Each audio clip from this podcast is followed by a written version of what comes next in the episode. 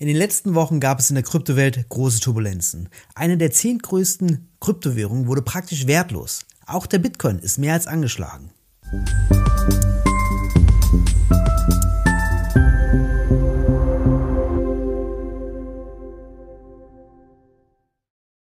Und damit hallo und herzlich willkommen zu den Wirtschaftsfragen. Mein Name ist Lukas Scholle und heute sehen wir uns diesen Krypto-Crash etwas genauer an.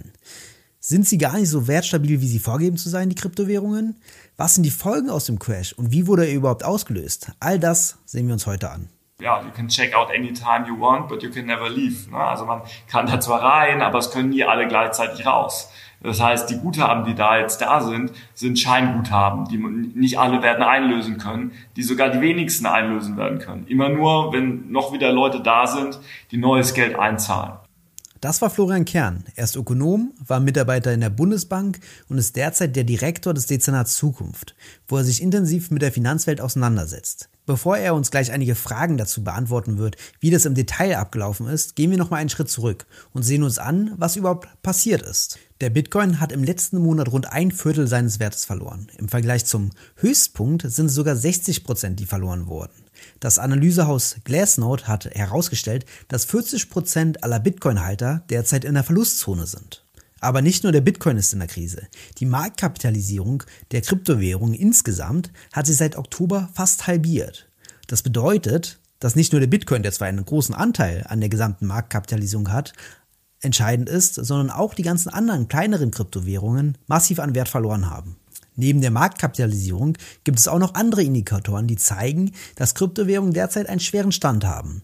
So ist bei der Trading-Plattform Robinhood der Umsatz bei Trading von Kryptowährungen im Vorjahresquartal im Vergleich zum Vorjahresquartal um 75 Prozent eingebrochen. Bei einer anderen Handelsplattform wie Coinbase zum Beispiel sind die aktiven Nutzer um 20 Prozent zurückgegangen.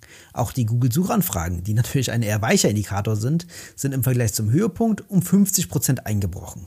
Das alles zeigt, dass Kryptowährungen sich derzeit eher nicht in Mode befinden. Nicht nur Kleinanleger haben jetzt ein Problem, da sie sich in einer Verlustzone befinden, sondern auch Staaten.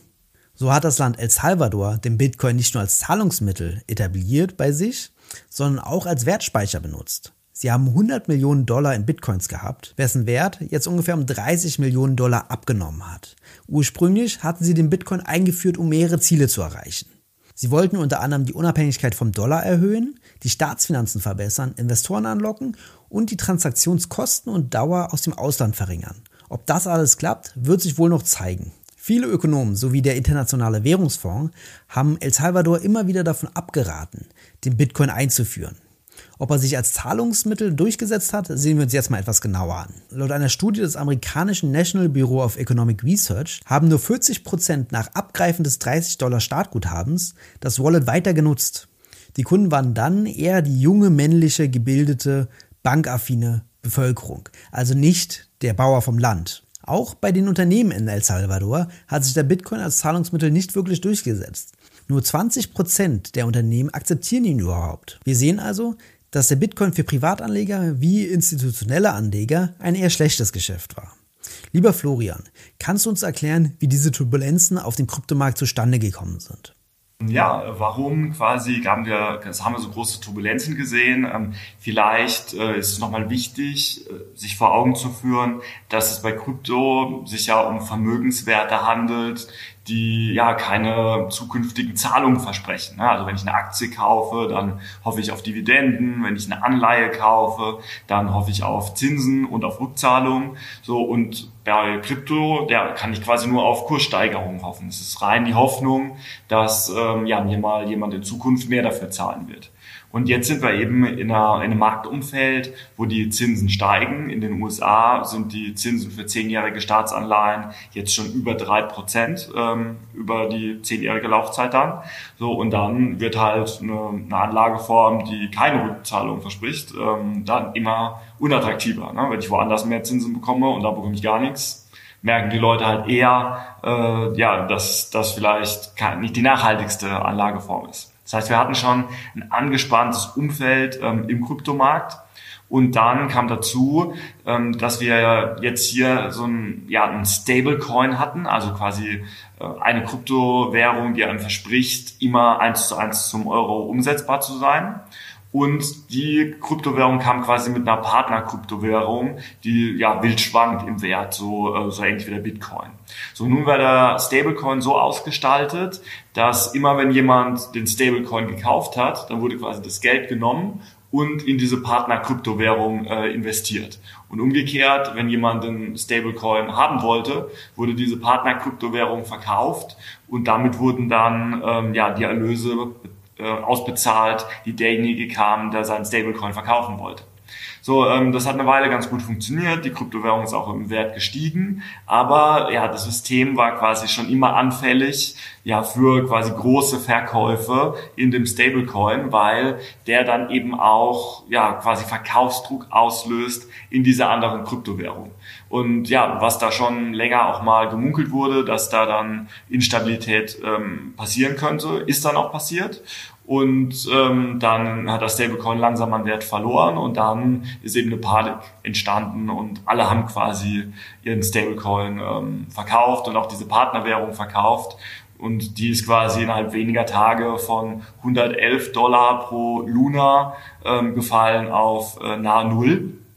Ja, und äh, ja, diese diese, dieser krasse Kursverlust in einer der größten Kryptowährungen, also Luna war einer der zehn größten Kryptowährungen, hat dann eben auch ähm, im gesamten Kryptoumfeld äh, zu Unsicherheiten geführt, zu Verkäufen und ja, dann eben zu breiten Kursverlusten. Das ist wirklich spannend und auch spannend finde ich, dass beim Stablecoin Terra und der Partnerwährung Luna ein Algorithmus zugrunde lag. Auch wenn wir von vielen Krypto-Unterstützern immer wieder hören, dass aufgrund der Algorithmen der Wert und die Stabilität zustande kommt, hat das ja gezeigt, dass der Algorithmus auch manchmal versagen kann. Dadurch werden es andere algorithmische Stablecoins wohl in Zukunft sehr schwer haben.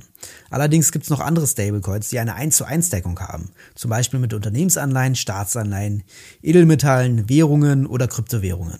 Tatsächlich hatte aber auch der Stablecoin Terra, von dem wir gerade gesprochen haben, eine Bitcoin-Reserve von mehreren Milliarden Dollar. Ein Teil dessen wurde bei der Abkopplung vom Dollarkurs verkauft. Das bedeutet, nicht nur der Vertrauensverlust in die Kryptowährung an sich hat dem Bitcoin geschadet, sondern auch der automatische oder teilweise automatische Verkauf von den Bitcoins hat neue Bitcoins auf den Markt gegeben. Auch andere Stablecoins, wie zum Beispiel Tether, haben kurzfristig ihre Dollarkopplung verloren, aber sie dann wiedergefunden.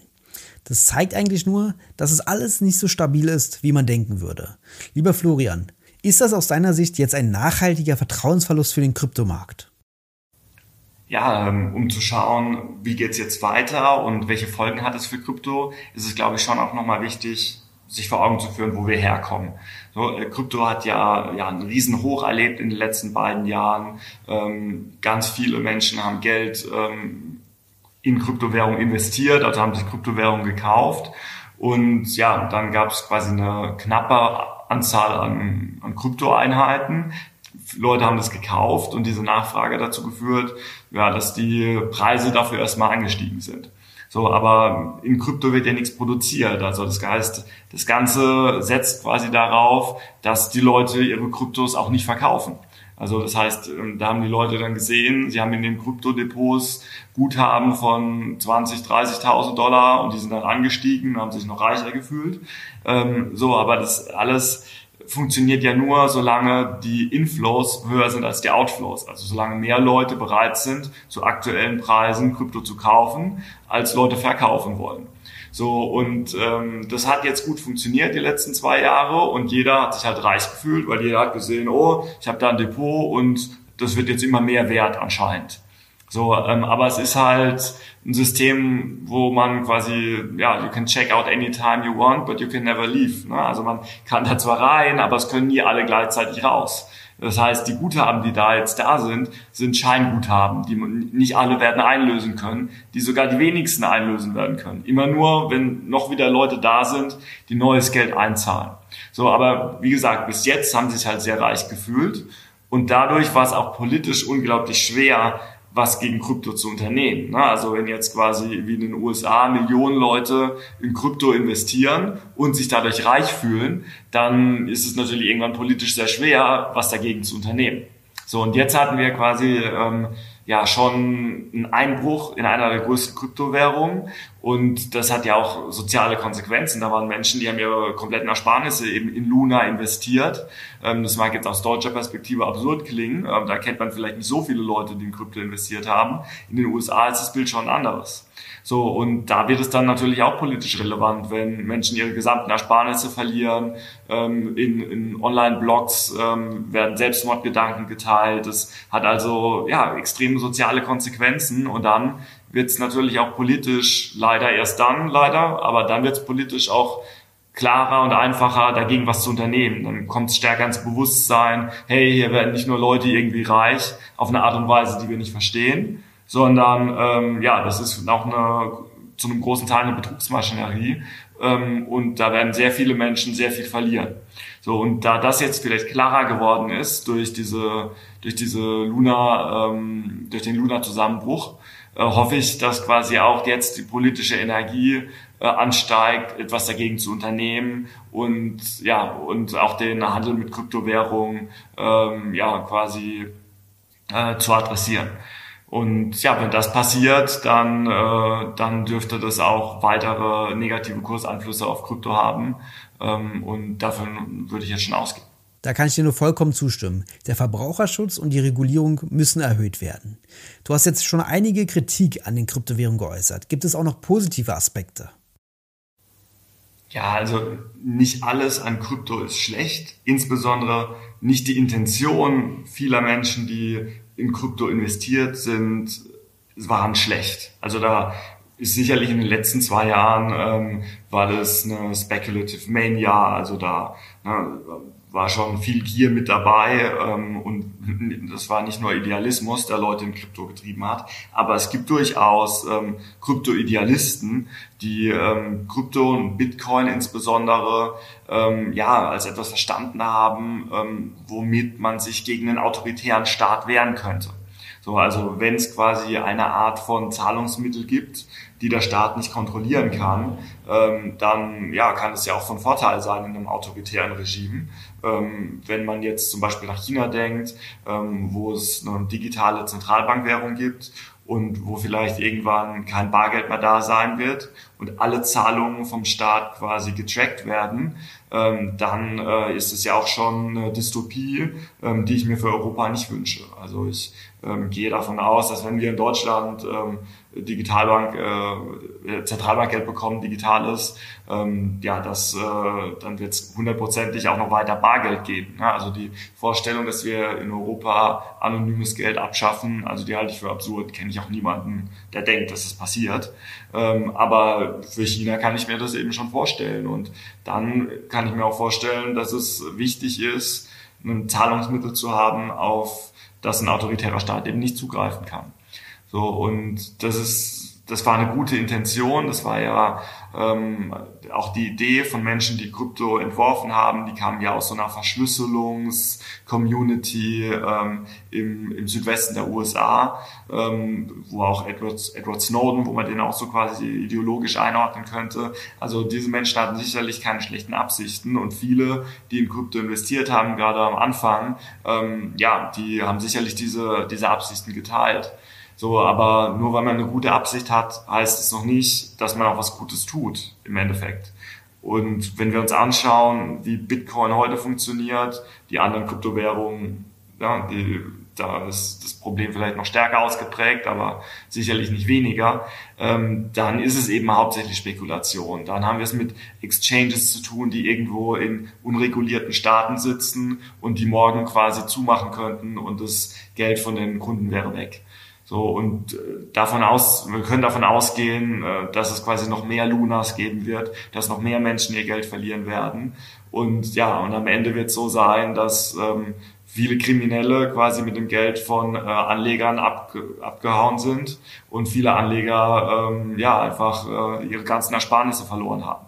So, und ja, das heißt, es gibt sicherlich Leute, die hatten da gute Intentionen und gute Absichten und haben die immer noch. Aber wenn man Krypto, wie es aktuell aussieht, als Ganzes bewertet, ähm, dann sehe ich deutlich mehr Schlechtes als Gutes.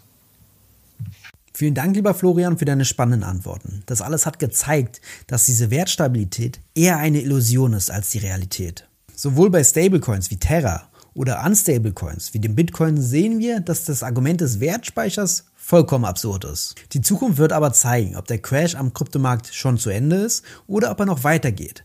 Auch die finanziellen Folgen für andere Bereiche sind unklar. So haben Unternehmen wie Tesla oder MicroStrategy einen Teil ihrer Aktiva in Bitcoins. Das heißt, sie sind tief verwoben in die Unternehmensbilanz. Daneben gibt es ja auch etliche börsennotierte Unternehmen, die ein kryptobasiertes Geschäftsfeld haben. All sie kommen jetzt natürlich in die Bredouille. In jedem Fall werden Kryptowährungen aber ein spannendes Thema bleiben. Auch hier im Podcast werden wir uns mit einzelnen Aspekten sicherlich nochmal beschäftigen, wie zum Beispiel auf die Finanzstabilität bezogen oder auf den Verbraucherschutz oder auf die Auswirkungen auf El Salvador. Auch das Thema NFTs werden wir uns demnächst etwas genauer ansehen. Dafür ist sogar schon eine Folge in Planung. Bis dahin könnt ihr den YouTube-Kanal der Wirtschaftsfragen gerne abonnieren, die Folge liken, wenn sie euch gefallen hat, oder einen Kommentar schreiben, wenn ihr einen Aspekt besonders spannend fandet oder eher kritisch seht. Das kostet nur ein paar Sekunden und würde mich sehr freuen. Bis zum nächsten Mal bei den Wirtschaftsfragen.